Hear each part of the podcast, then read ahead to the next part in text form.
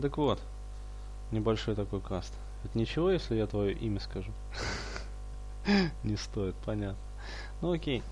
Я просто для этого каста посвящу... Э, каст этот посвящен такому небольшому вот утопическому видению мира. Ну и, соответственно, объяснению того, откуда вообще, как мне кажется, произошла денежная система.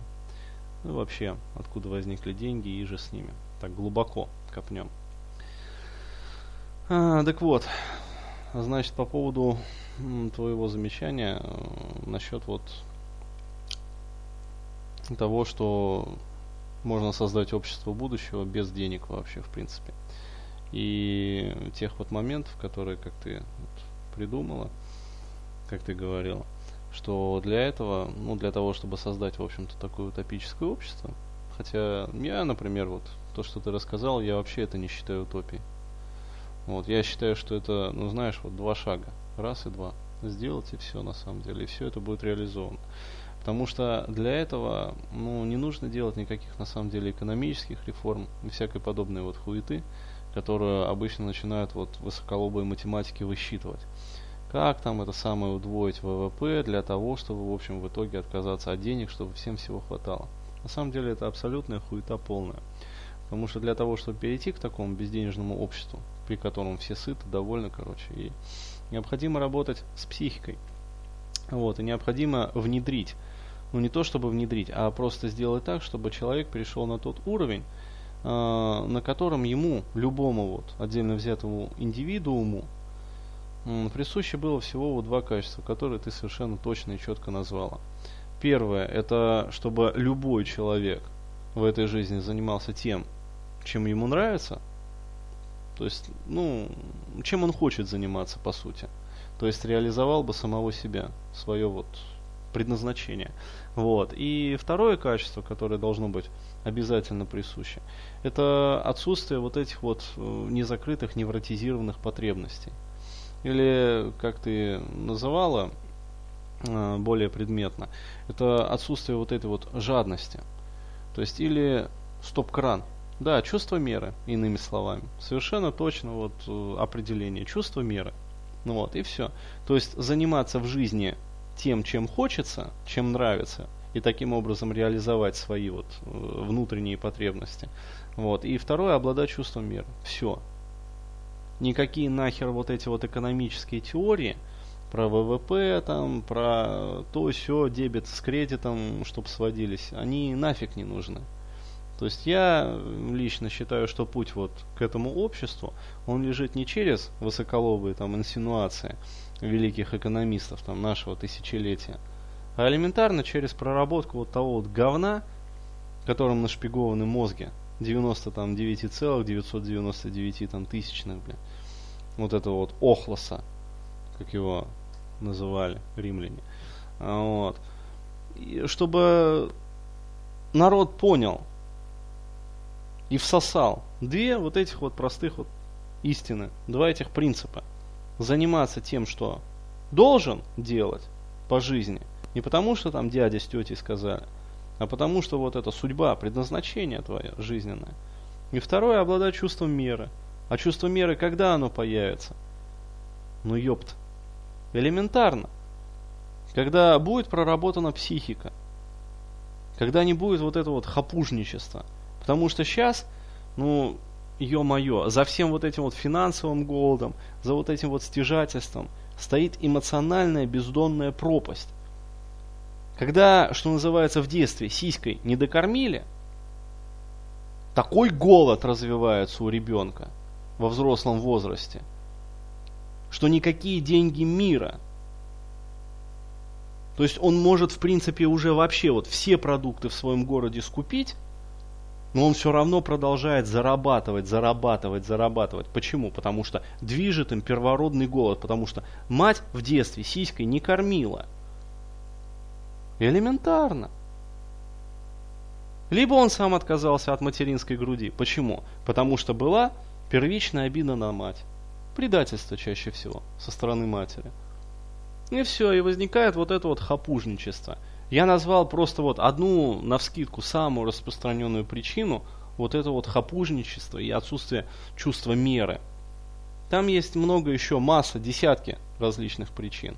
Просто это вот самое базальное, с которой я встречаюсь, ну, в каждом втором случае вот точно.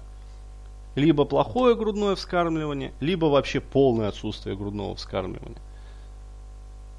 На самом таком вот первичном базовом периоде жизни, от нуля до года. А что касается денег, вот, если есть желание, я могу в принципе рассказать, как я это считаю. Вот. Если есть желание, конечно.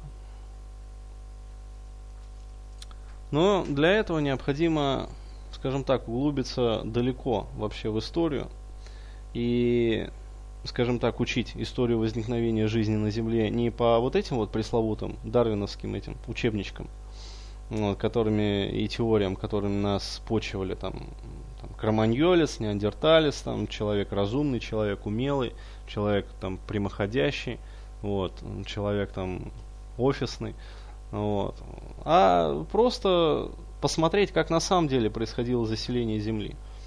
То есть, а я считаю, что человек это продукт биологических направленных экспериментов. Вот, то есть, э, иными словами, происходило планомерное заселение Земли. Вот. В результате определенной катастрофы, скажем так, на одной из планет, ну, кто-то ее называет там Фаэтоном, кто-то ее называет Нибиру, вот, прилетела сюда высокоразвитая раса. Вот. А для чего она прилетела? Элементарно. Для того, чтобы добывать материалы, которые были необходимы им для развития их, во-первых, космических технологий, а во-вторых, для того, чтобы спасти их умирающий мир от того глобального пиздеца, который им грозил. Элементарно. Вот. А все звездные технологии, они построены на использовании, ну, скажем так, драгоценных металлов. То есть золота и серебра. И еще в небольшом количестве металлов платиновой группы. Почему? Потому что, не потому что золото это, сука, самый дорогой материал, нет. Как раз таки наоборот. А потому что золото единственный материал во всей периодической системе Менделеева, который обладает уникальными техническими и электрохимическими свойствами. То есть, иными словами, если использовать золото в космических движках, это единственный материал, который не подвержен коррозии, не подвержен воздействию радиации проникающей, космическому излучению и прочее, прочее, прочее. И при этом обладает уникальными токопроводящими свойствами. И при этом пластично, то есть из него можно вытягивать такую проволоку, ну фактически нанотехнологии создавать. И поэтому золото в космической технологии высокоразвитых рас, оно используется повсеместно. Наряду с этим также используется серебро. Как э, ну, по электропроводности и теплопроводности серебро стоит на первом месте. Там, по-моему, золото на втором, медь э, на третьем. Или там медь э, на втором, там золото на третьем. Ну, короче, но медь и серебро, они обладают ну, недостаточными, недостаточной коррозионной стойкостью, недостаточной стойкостью проникающей радиации космической. Вот. И если сделать, например, движок там с медной обмоткой, ну, поня- понятное дело, что не тот движок, который крутится, а соленоиды, которые определ... выдают определенным образом модулированное электромагнитное поле, которое влияет, скажем, на гравитационную составляющую. То есть движки на гравитационной тяге, которые искривляют пространство и позволяют перемещаться из точки А в точку Б там, не за хрен зная сколько там тысяч там, часов времени, а буквально за несколько там секунд или минут. Вот. А движок, построенный на использовании золота в качестве основного токонесущего элемента, он работает вечно. Он не требует ремонта, он не требует ухода за собой. Он не требует там, постоянной вот этой вот чистки, снятия коррозионного налета и прочее, прочее, прочее. Его сделал и забыл. И он работает до тех пор, пока не наебнется. Ну, в результате форс-мажора какого-то там, аварии, еще чего-то. То есть он вечно работает. И поэтому, собственно, золото, оно высокоразвитыми цивилизациями использовалось повсеместно. Ну, точно так же вот наряду там с небольшим добавком серебра, редкоземельных элементов и металлов платиновой группы. Вот. И поэтому сюда на Землю прилетели. Зачем? Чтобы добывать золото и смежные ему материалы, электротехнические, химические, ценные, обладающие ценными вот этими свойствами, коррозионными, токопроводящими и прочее, прочее, прочее. Вот. А для этого необходимо было что? Необходим был робот. Биологическая единица, которая первая хорошо размножалась, то есть не требовала для своего воспроизводства каких-то мощностей, а просто вот, пожалуйста, там фрукты, овощи, короче, разбросаны, ну вот, растут на деревьях. Вот. И эта мясная машинка, она сама ходит, размножается, кормится и при этом выдает на гора рудный материал, который потом обогащается и отправляется в известном направлении, где из него делают уже необходимые вещи. Вот. И поэтому был создан, скажем так, гоминид. Использовалась в качестве матрицы человека, ну, скажем так, не человекоподобная обезьяна, а просто обезьяна. Это потом ее Дарвин называл уже человекообразной обезьяной. А на самом деле был взят просто гоминид с наиболее развитым мозгом. Вот. Дальше над ним производились генетические мутации, эксперименты, в процессе которого, ну, что называется, создавался шахтер, который бы добывал, в общем, всю вот эту вот руду. Вот. И так, собственно, получился человек. Ну вот, но через какое-то время человек стал размножаться как-то. Вот, э, опять-таки, мутации, которые привели, ну, это же не могла быть машина, которая вот так вот хреначит и ничего не осознает. То есть надо было, скажем так, экономически целесообразно было развивать способности этого гоминида. Поэтому в качестве матрицы был взят обезьяний материал, но была добавлена, ну, скажем, часть генома пришельцев. Вот. То есть скрестили между собой. Вот. И из этого получился уже, собственно, человек. Про это, в общем-то, в учениях Гермеса Трисмегиста очень так явно и недвусмысленно говорится, без всяких намеков и обиняков. А конкретно, что вот, вот, вот так вот оно все было. Вот. Через какое-то время Соответственно, ну там есть нюансы, просто кто желает, может там, в общем, почитать про это дело. Но через какое-то время, соответственно, уровень осознанности вот этих вот первобытных шахтеров достиг ну, колоссального уровня. Вот они уже не хотели просто так работать, а условия работы были тяжелые. И тогда произошел вот этот вот первичный раскол, про который, в общем-то, было написано. Вот. И, ну, собственно, Гермес вот, он решил человека освободить, то есть дать ему осознание, и передал ему набор базовых знаний Солнечной системе, о космической системе. Короче, я подозреваю, что это была передача знаний такая вот, ну, телепатическая. Вот. За что потом отступника подвергли большому пиздецу и большому наказанию. И был так называемый вот этот вот небесный раскол изначально это миф о Гермесе, Трисмегисте, который принес людям вот этот вот огонь знаний. Вот, все думают, что он, сука, научил этих самых обезьян палку о палку тереть. Ну, для того, чтобы они там согревались в своих пещерах. Нихуя подобного. Это именно телепатическая передача того колоссального объема знаний, которыми обладали сами вот пришельцы. Вот. А потом, после того, как произошел этот раскол, и это все передавалось в веках, возник так называемый миф о Люцифере. Потому что Люцифер кто? Ангел света. Светозарный, иными словами. То есть это тот, кто откололся от богов и принес людям светоч знаний, истинного небесного знания. Вот. И за это был наказан и отвергнут. Вот. Насколько он был отвергнут, там история умалчивает, но был отвергнут сильно. По ходу дела, в общем, его сослали куда-то очень далеко. Вот, на окраины галактики. А вот, если еще не дальше. Вот. Но потом, что самое интересное, через какое-то время было воссоединение но за то, что он, сука, он же предал дело жизни их, понимаешь? То есть ты представляешь, он дал роботам, которые вот пушечному мясу осознание. И пушечное мясо перестало работать. Понимаешь? То есть до этого это было пушечное мясо просто, которое можно было загонять в шахты, и пусть оно там пока не сдохнет, но выработал ресурс, как бы гуманы усыпили. А теперь это уже человек, понимаешь? То есть несущее, существо, несущее информационную матрицу. И уже нельзя его так просто уничтожить, потому что это против моральных принципов.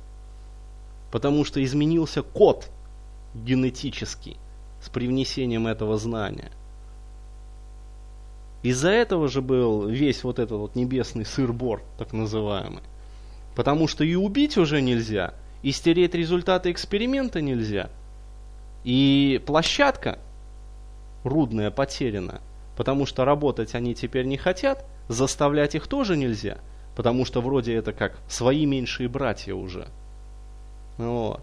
И что делать неизвестно. Вот. И поэтому в результате всего вот этого вот дерьма в итоге они покинули Землю. Ну, оставили своих каких-то наблюдателей, которые присутствуют и до сих пор. Вот. Вот так вот. А поскольку, возвращаясь к первоначальной теме нашей беседы, золото было каким-то образом непонятным, непонятным, но очень очевидным, ценным материалом для богов. Первобытные гоминиды стали делать из него всякую срань. Ну, побрякушки, всякую вот эту вот хуету украшения там и прочее, прочее, не понимая истинной сути золота, серебра и других драгоценных материалов. Они не понимали, они просто видели, что это, сука, ценно, понимаешь, вот ценно и все. Боги за это готовы, что называется, удавиться. Вот, и поэтому они стали точно так же это все на себя напяливать. Вот. Они-то думали, что вот, а на самом-то деле все было гораздо хитрее. Вот.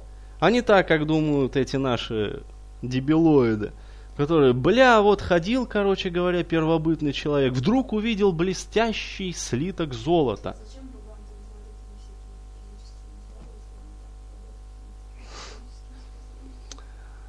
Они обладают хорошими физическими способностями, и телепатическими, и прочее, прочее, прочее. Но понимаешь, это биологический вид. Да, конечно. Понимаешь? Это пришельцы. Это пришельцы, которые являются родоначальниками человеческой расы, которую они сами создали, и которая потом подверглась генетическим мутациям, и, скажем так, в геноме которой присутствует и их генетический материал. И впоследствии еще при вот этом вот отступничестве Гермеса, тире там Люцифера и прочие, прочие, прочие эпитеты, вот, присутствует еще и информационный материал, который также изменил геном человека. Вот. И это объясняет все вот эти вот дыры в теории Дарвина. Почему, блядь, сука, на протяжении там миллионов, там, десятков миллионов лет была обезьяна, а потом хуякс, и в какие-то там, я не знаю, сотни лет, не тысячи даже, а сотни лет появился, ёпта, кроманьолец.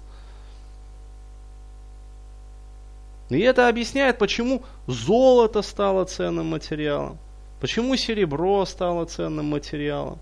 Понимаешь? А не потому, что это самое там было э, какое-то там самородное золото, которое, ну, ну, ну дай обезьяне хоть, я не знаю, отполированный брусок вот этого вот золота. Да она посрет на него и пойдет искать свой банан дальше. Не представляет золото самостийной ценности. Ну не представляет. Ни эстетической, никакой бы то ни было другой. Ценность золота наведенная, приученная. Потому что человек видел, что оно чем-то ценно для богов. И поэтому стал использовать его. Потому что с точки зрения эстетики, ну ничего в этом нет. Но почему-то, сука, плавили, плавили и плавили. И по данным некоторых исследователей, золотая добыча, то есть именно горно-рудное плавление, выплавление золота, возникло раньше, чем выплавление даже меди. Понимаешь? То есть получается, что золотой век человечества возник раньше бронзового, медного там и прочих веков. Вот. А все это элементарно и очевидно. Но, сука, в истории средних классов об этом ни строчки нет. Ну вот, зато все изучают Дарвина с его бебезьянками. Ну вот, и думают, а, блин, короче, труд сделал из обезьяны, блин, человека. Да нихера. Хоть сгнои обезьяну нам на труде на этом самом. Не сделается из нее человека. Направленные генетические мутации с целью выведения особи, обладающей достаточным мозгом для вот выполнения каких-то действий. То есть вот сказали, показали, что делать. И оно выполняет, а за это ее кормят, любят, холят, нежат, лелеют и содержат в тепле и сухости по сравнению с другими обезьянами. И это же, кстати, теория объясняет все вот эти вот всяких троллей, гоблинов, там горлумов и прочих вот, э, ну вот эту вот нечисть, память о которой сохранилась вот в веках. Потому что думают, блин, наверное, это жители параллельного мира. Да хуя с два это жители параллельного мира. Это тупиковые ветви генетических экспериментов, которые какое-то время еще существовали, а потом сдохли нахер. Ну вот и все. Всякие вот эти вот горлумы, рудознацы там и прочее, и прочее, и прочее. Сколько вон мифов, сколько игрушки, бля, по этим, этим самым преданиям и мифам создают. Ну, а почему? Потому что это хранится на уровне вот архетипической генетической памяти. Потому что это параллельные ветви эволюции. Но они оказались тупиковыми, не выдержали. А человек выдержал. И на него было направлено пристальное внимание, и ему таки, смилостивившись и жалостивившись, Гермес подарил знания небесное. Вот. За что и был подвергнут пиздецу. Вот так вот. А все остальные ветви эволюции, они тихо захерели и накрылись. Вот, потому что были, ну, совсем жуткими мутантами. Вот. Не удались. Вот так. Что? Кому? Ну так, развиваться дальше. А что нам остается? Нам ничего больше не остается. Наблюдатели следят. Вот. Вроде бы добро на развитие и самостийность получено. Было еще тогда. Вот. Поэтому наслаждаться и развиваться. Вот. И ждать, когда эта самая основная вот эта вот масса охлоса таки дозреет, прозреет и осознает. И тогда, может быть, примут, так сказать, вот. Но не Совет Европы и всякую прочую срань и поебень, а вот в галактическую там коалицию, конфедерацию или что там у них. Вот так вот.